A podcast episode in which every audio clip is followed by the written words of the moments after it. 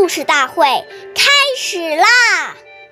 每晚十点，关注《中华少儿故事大会》，一起成为更好的讲述人。岁月易流逝，故事永流传，弘扬中华瑰宝，传承红色基因。我是中华少儿故事大会讲述人刘子怡，一起成为更好的讲述人。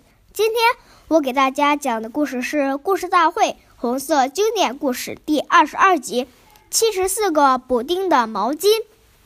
毛主席常说，不论是谁都要注意节约，不能浪费一分钱。我们是为人民服务的，是人民的勤务员。当主席也不能比别人特殊，也不能脱离群众。曾任毛主席生活管理员的吴连都回忆说。毛主席在生活上极其简单，穿的、吃的、用的，从来都不考虑享受。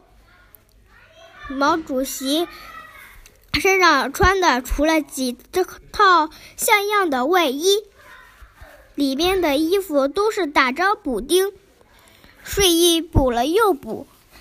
毛主席盖的一条毛巾被上面有七十四个补丁。